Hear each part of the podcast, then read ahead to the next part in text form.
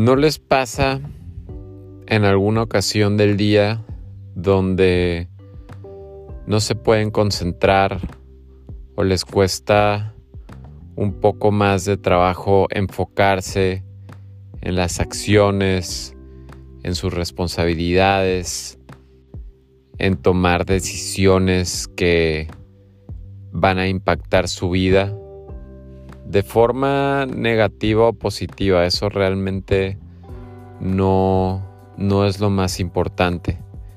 Pero que esa decisión va a generar una reacción en la manera en la que están haciendo las cosas o en la manera en la que están aspirando generar un impacto o un sentimiento o una emoción, no solo en las demás personas, en ustedes mismos. La manera en la que nuestras palabras, nuestro lenguaje corporal afectan cada segundo y cada momento de nuestra vida. Sería iluso pensar que nuestras acciones no tienen una reacción, aunque se nos olvide, aunque por algún momento estemos tan distraídos y tan fuera de nosotros que no lo podamos percibir. Y esta semana he estado pensando mucho en la palabra decidir.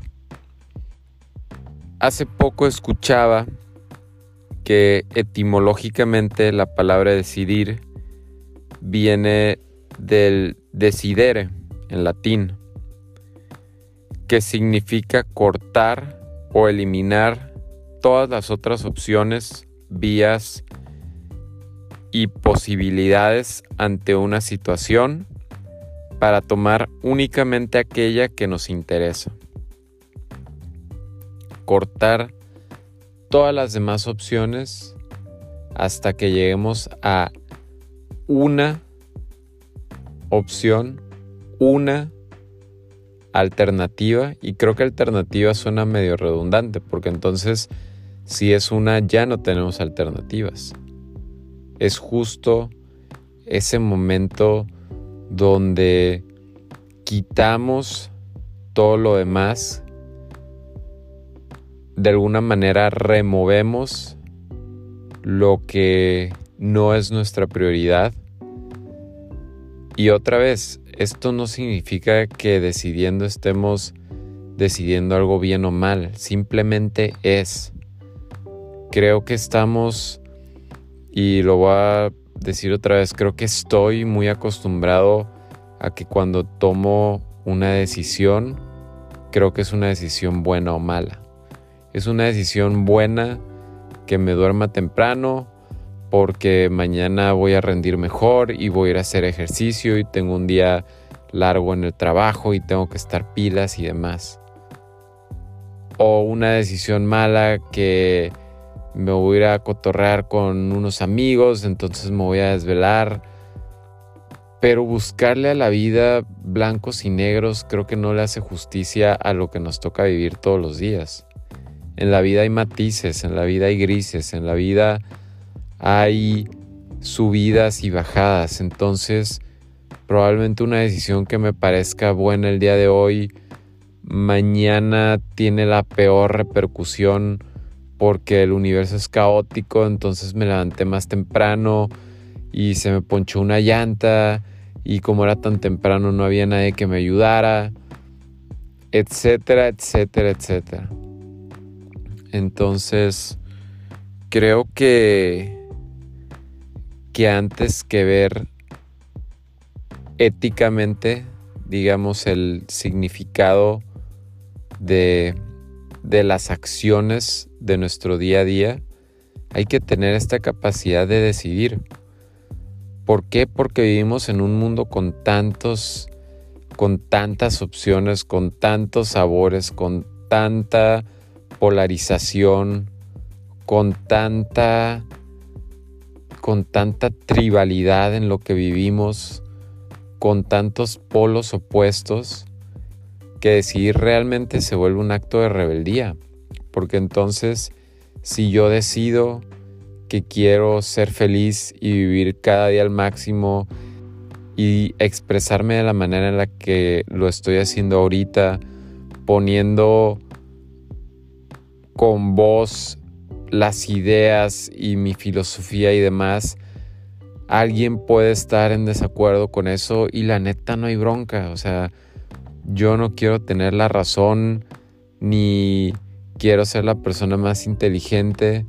Simplemente quiero tener la capacidad de decidir y de actuar de una manera muy consciente para generar lo que yo prefiero. Si decidir lo que yo prefiero me va a hacer alejarme de cierto tipo de personas, pues que así sea. Si decidir va a ser que atraiga a personas que me hacen ser mejor, a personas que me aportan, a personas que me hacen crecer, a personas que en vez de envidiarme pueden expresar admiración, pueden empujarme, pueden retar mi capacidad y mi intelecto de una manera respetuosa, de una manera cordial, de una manera amigable, pues prefiero decidir de esa manera, porque ya he tomado muchas decisiones en mi vida que no me han llevado a nada bueno, a nada productivo, a relaciones muy tóxicas, a relaciones muy dependientes, a trabajar en grupos donde no he podido ser capaz de de explotar ese potencial que he tenido yo u otras personas y ha sido porque no había tenido la capacidad de, de tomar decisiones que, que me beneficiaran. Estaba muy envuelto en este círculo vicioso en vez de virtuoso y no lo veía. Estaba tan cerca de, esas acciones que no me convenían, que, que por muchas veces sentí que mi visión se, se nublaba, se nublaba y esas decisiones no me llevaron a, a lo que yo prefería y ahora estoy ajustándolo. Es un proceso muy lento, es un proceso donde he empujado para que mi paciencia prevalezca, porque soy una persona muy impaciente, soy una persona que quiere las cosas rápido, de manera efectiva, sin que nadie se equivoque. Y me he dado cuenta que la persona que más se equivoca y que y a la que le tengo que tener más paciencia soy a mí mismo. O sea, es un, es un boomerang lo que estaba pidiendo y, y el boomerang se regresaba y me daba un madrazo en la cara y me decía, pues toma, es lo que quieres, primero hazlo tú. Entonces estoy entendiendo que antes de decidir tiene que haber argumentos, tiene que haber peleas, disputas, discusiones, conmigo mismo, con esa persona, con mi mente, con mi cuerpo, con mi psique, con mi alma, con mi corazón, con todo lo que compone lo que soy y por ende lo que es cada persona. Y sí, a veces esos argumentos y esas discusiones no van a estar bonitas y me voy a dar cuenta de todas esas cosas que no he podido valorar y que no he priorizado y que a final de cuentas me tenían en un lugar y en una posición en la que no quería estar. Y en muchas situaciones llegué a estar harto de no poder decidir. Según yo sí había decidido, pero no había decidido. Nomás me estaba haciendo bien pendejo y estaba dándole vueltas a la misma situación, sin poder tener los huevos de, como dice la etimología, eliminar todas las demás opciones y tomar únicamente aquella que nos interesa. Entonces, y en este proceso de decidir he tomado una, una medida importante y yo creo que ha, ha impactado mucho mi vida, sobre todo en estos últimos años. He decidido ser un gran consumidor. Y cuando digo un gran consumidor, quiero decir un consumidor más inteligente, un consumidor más productivo. Desde, desde niño a mí me encantaba ver la tele, escuchar la radio, leer cómics, agarrar un libro, ir al circo a ver un espectáculo. Me ha encantado este poder que tienen otros seres humanos de comunicar a través de sus plataformas, ya sean sus manos o ya sea su voz o ya sea la escenografía increíble que hayan podido generar entre decenas de personas para poner un show en marcha y que puedan cantar y puedan bailar y puedan hacer un, un espectáculo realmente.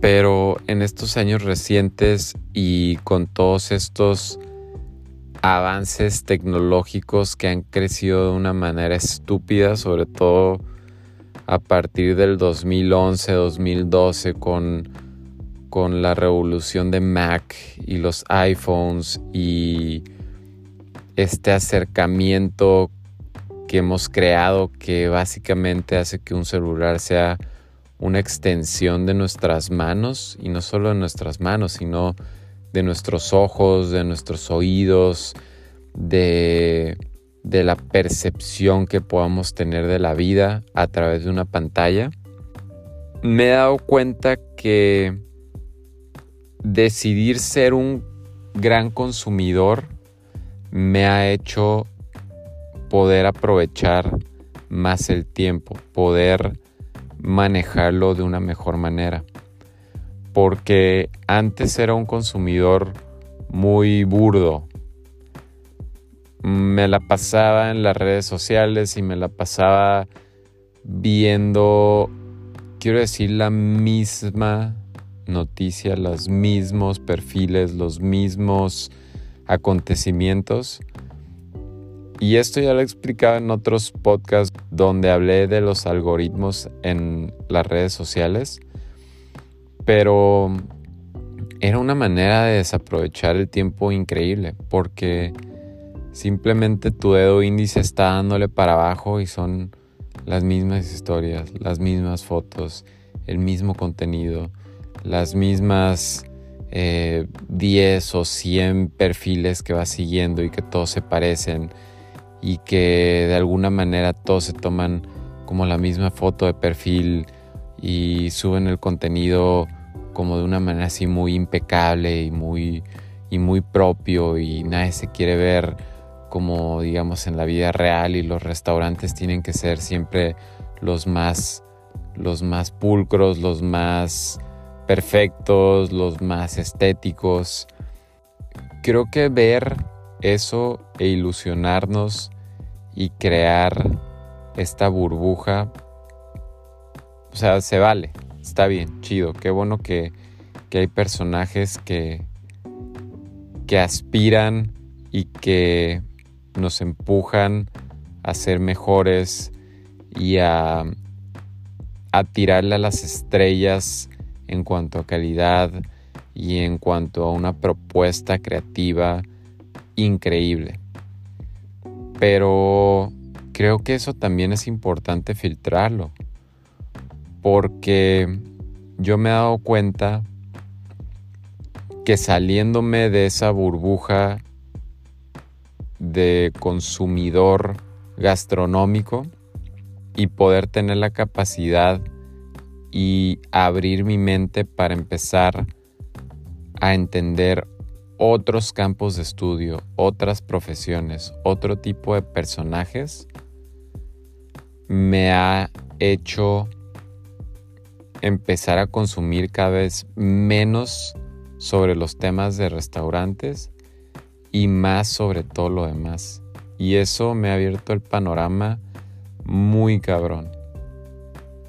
Poder entender de temas políticos, de temas de psicología, de temas de comunicación, de mercadotecnia, de deportes, de, de generación de contenido, de, ¿cómo se llama?, mesas de opinión, de la manera en la que, sin imaginarlo, una, una cadena de deportes como ESPN puede crear una ideología que después adaptan medios de comunicación como CNN y Fox, que, que en una parte podrían no tener nada que ver, pero la manera en la que los medios deportivos han hecho esta parte de crear rivalidades y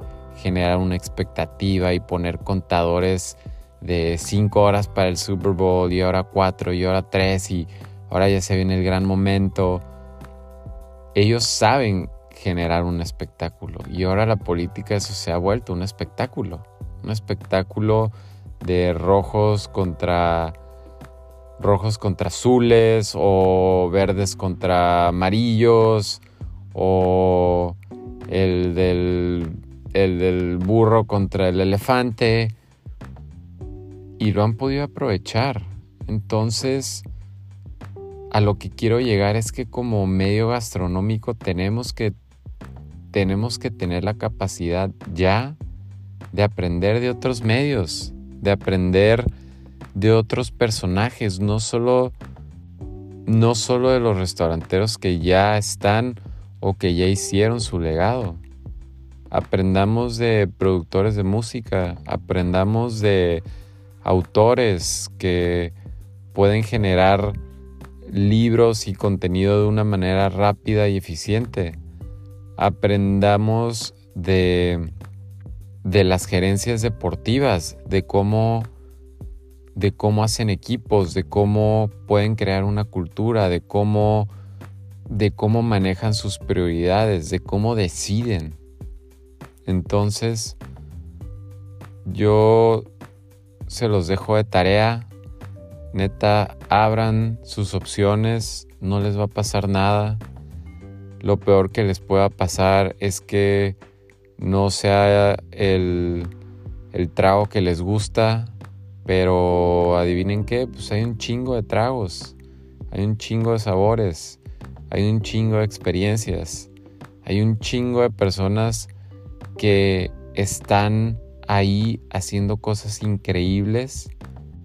Cuando les ponemos atención puede haber un clic en nuestra mente, en nuestra en nuestra cabeza que puede ser un game changer, puede impulsarnos a seguir creando, a seguir empujándonos, a seguir tirándole a algo que sea más y más y más. Y no para tener más. No se trata de cuantificar cuánto es lo que tenemos, pero Creo que en este proceso de decidir y disfrutar lo que uno hace, creo que es cuando se disfruta más la vida. Y entonces empiezas a, tener experiencias increíbles, empiezas a conocer gente que te deja con la boca abierta, empiezas a tener pláticas mucho más profundas, mucho más sensibles, que te pueden sacar desde la carcajada más profunda hasta las lágrimas más honestas, sin tener que conocer a alguien desde hace muchos años, ¿no? Las personas más increíbles son las que pueden tener ese impacto inmediato en alguien más. Seamos esas personas, seamos esas personas que impactamos y que dejamos ese pequeño destello, esa pequeña imagen en los demás para que ellos puedan decir, oye, si ese güey o si esa morra está haciendo esto, ¿por qué yo no? Yo he aspirado, yo he trabajado. Entonces decídelo, decídelo y hazlo. Y mi recomendación es hazlo en silencio. Hazlo en silencio. No importa que al principio nadie ponga atención, tú hazlo.